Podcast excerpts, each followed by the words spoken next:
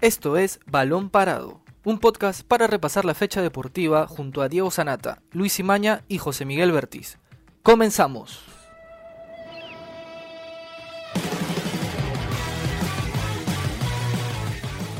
¿Qué tal amigos de Balón Parado? Bienvenidos a una nueva edición. Yo soy José Miguel Bertiz. Yo soy Octavio Romero. Yo soy Luis Imaña. El día de hoy vamos a hablar sobre el próximo paso de Alianza Lima, que viene de quedar eliminado de la Copa Libertadores y ahora deberá enfrentar a Deportivo Yacuabamba por la Liga 1. Y antes que nada les dejamos una, una pregunta para todos los oyentes y no, no, se olviden de poner sus comentarios. La siguiente pregunta será, ¿Alianza Lima podrá levantar los ánimos ante Deportivo Yacuabamba? Y el segundo tema será sobre la probabilidad de que Jefferson Farfán pueda llegar a los, a los encuentros de la selección peruana contra Paraguay y Brasil, ya que ha estado sufriendo algunas dolencias en la rodilla. ¿Cómo están, chicos? ¿Qué tal, Luis? ¿Qué tal, José Miguel? Bueno, sí, no, a ver, Alianza creo que viene en un mal momento anímico, futbolístico, en todo aspecto. Creo que ahorita Alianza, este, este último empate contra Estudiantes de Mérida, que era uno de los partidos, era el partido a ganar en realidad para asegurar un poco por ahí el tema de la Sudamericana y que ni siquiera pudieron obtener los tres puntos y con un empate que terminó salvándose en el minuto 90.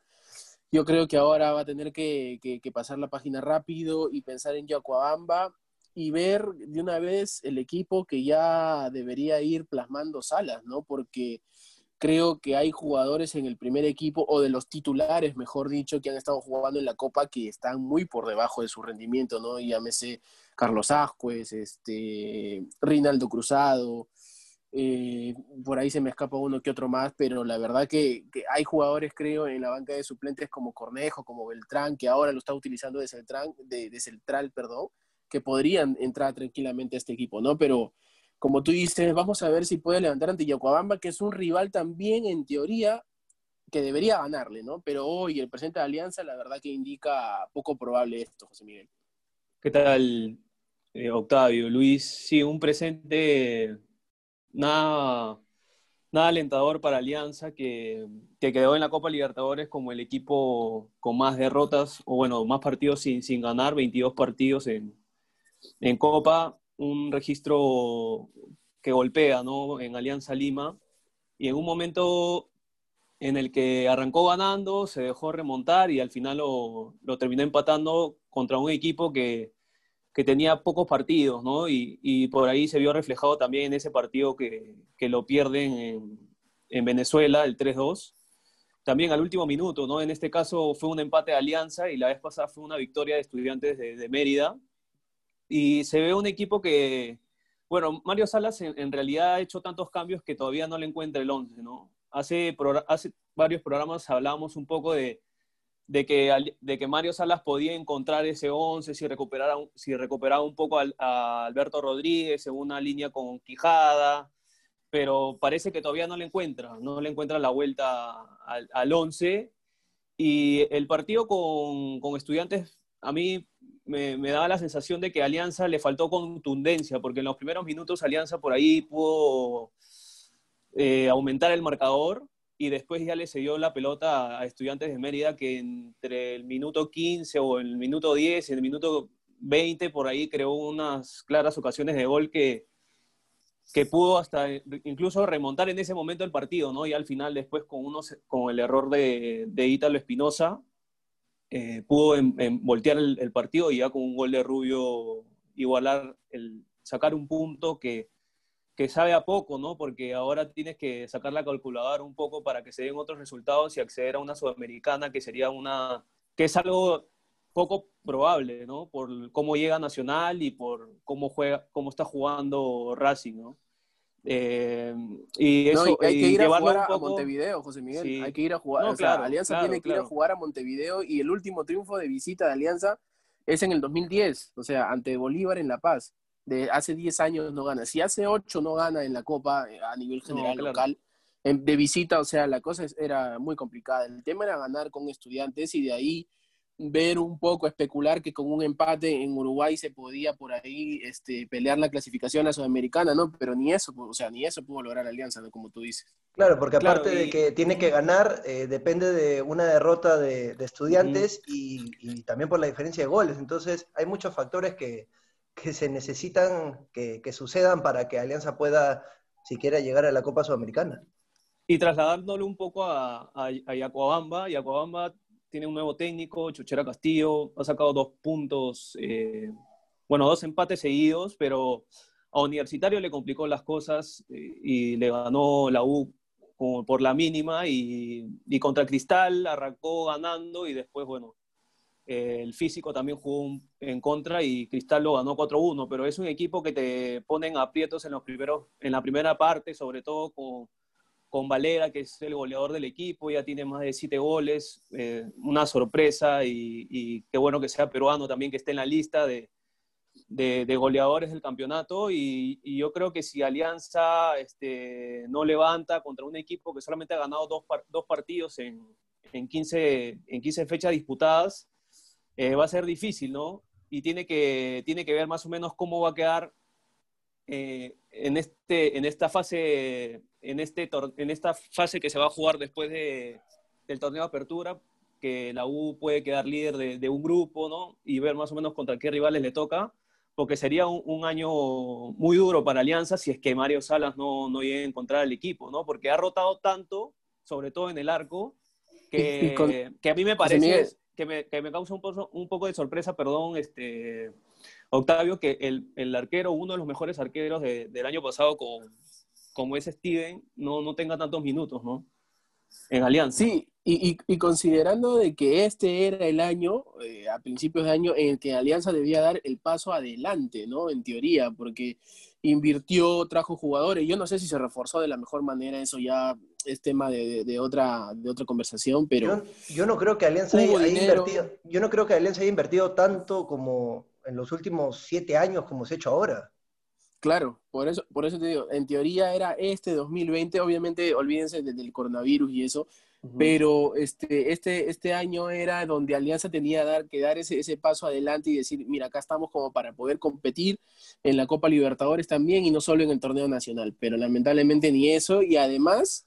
Eh, quisiera ir un poco eh, por el tema de, Mario Salas, ¿no? Que, es un entrenador que yo no sé si ha encontrado el camino en Alianza, porque luego de, del empate ante Estudiantes de Mérida, que como tú bien dices, José Miguel sabe, sabe a derrota más que todo, salió a decir que el camino va bien, que Alianza tuvo un 60% de posesión, que tuvo más tiros de esquina, que tuvo mayor eh, remates al arco que el rival, o sea, parece que Mario Salas no está viendo la realidad en la que está viviendo Alianza o está viendo una, una, verdad que solamente él quiere ver. O sea, no se está dando cuenta que Alianza no juega bien, no defiende bien, no ataca bien, no termina de hacer absolutamente nada de la idea que viene haciendo o que viene queriendo Mario Salas. No, no, no entiendo la verdad si es que bajo ese discurso algún dirigente lo va a respaldar, porque sinceramente que un dirigente vea a su equipo de esta manera y que el técnico tenga un discurso así, o sea, es muy difícil, muy difícil lo veo yo.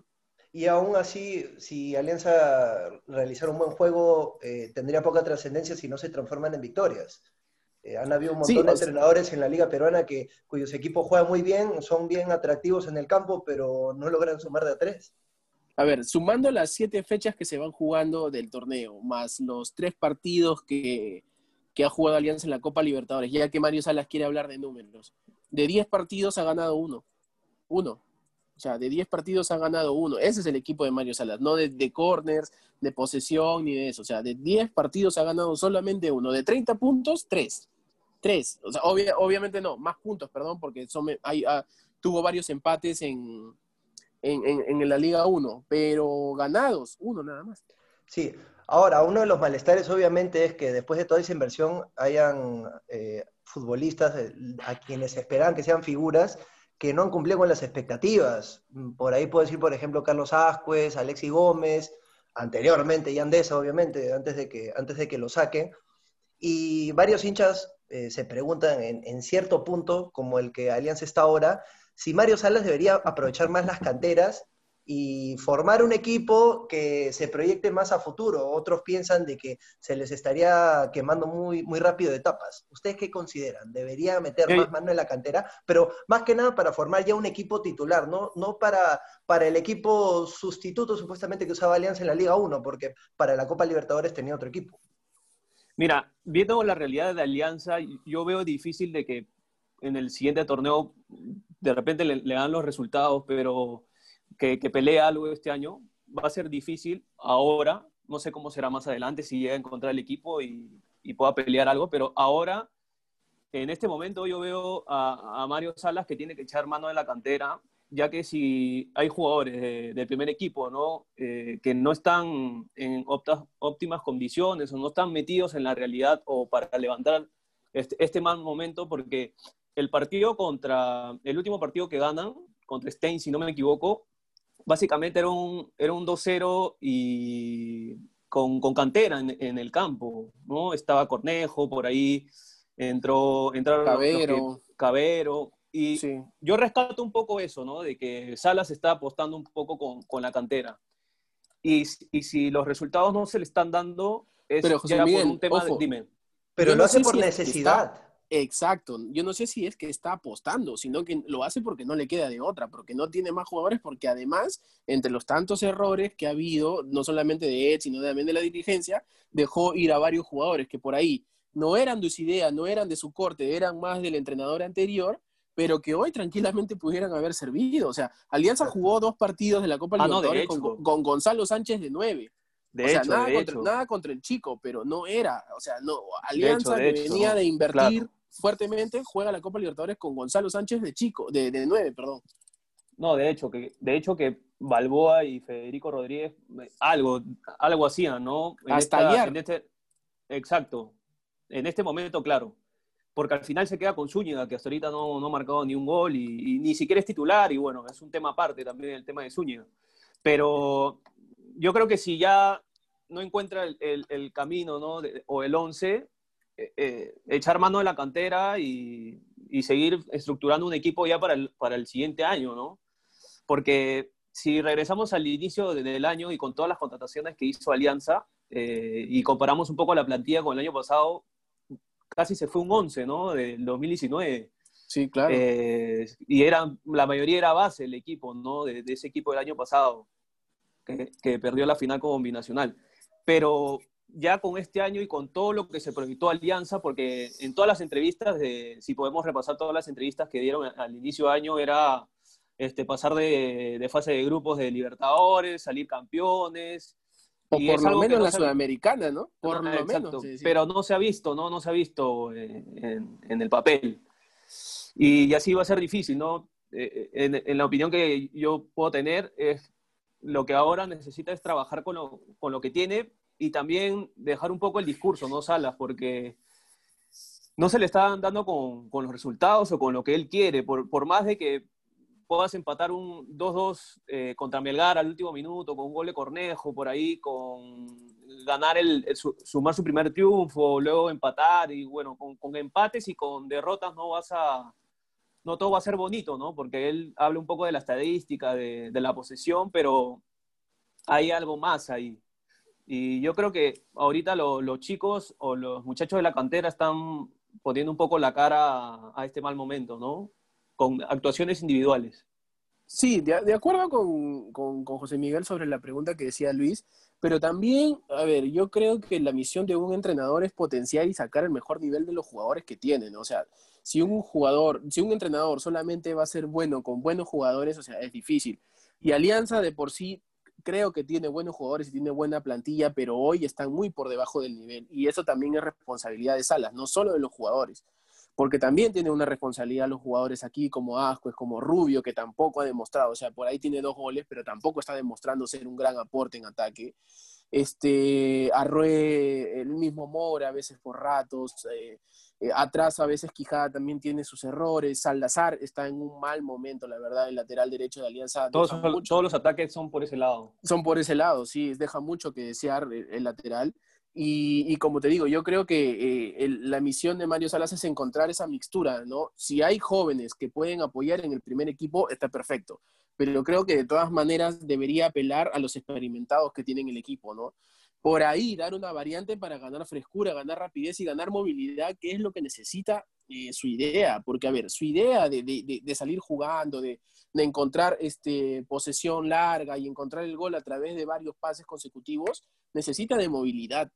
Y, hoy la volante de Alianza, salvo Bayón, no tiene movilidad. Cruzado y Ascuez andan en un nivel muy, muy por debajo. Sí, o sea, Cruzado, o sea, lamentablemente el, nivel de la Copa lo deja muy expuesto, lo deja muy expuesto. O sea, si a veces en el torneo local da ventajas, en el, en el, nivel de la Copa Libertadores, lamentablemente por cruzado, porque tiene una muy buena carrera y, es muy talentoso, pero el, el, nivel lo deja expuesto y, lo deja evidenciando su, su falta de ritmo eh, muy claramente. ¿no? Yo creo que ahí es donde Mario Salas tiene que encontrar ese, tiene que definirse de una vez, porque además en uno de los cambios que hace es, o sea, de cinco cambios solamente hizo uno en un partido que estaba perdiendo 2 a 1 hasta el minuto 89.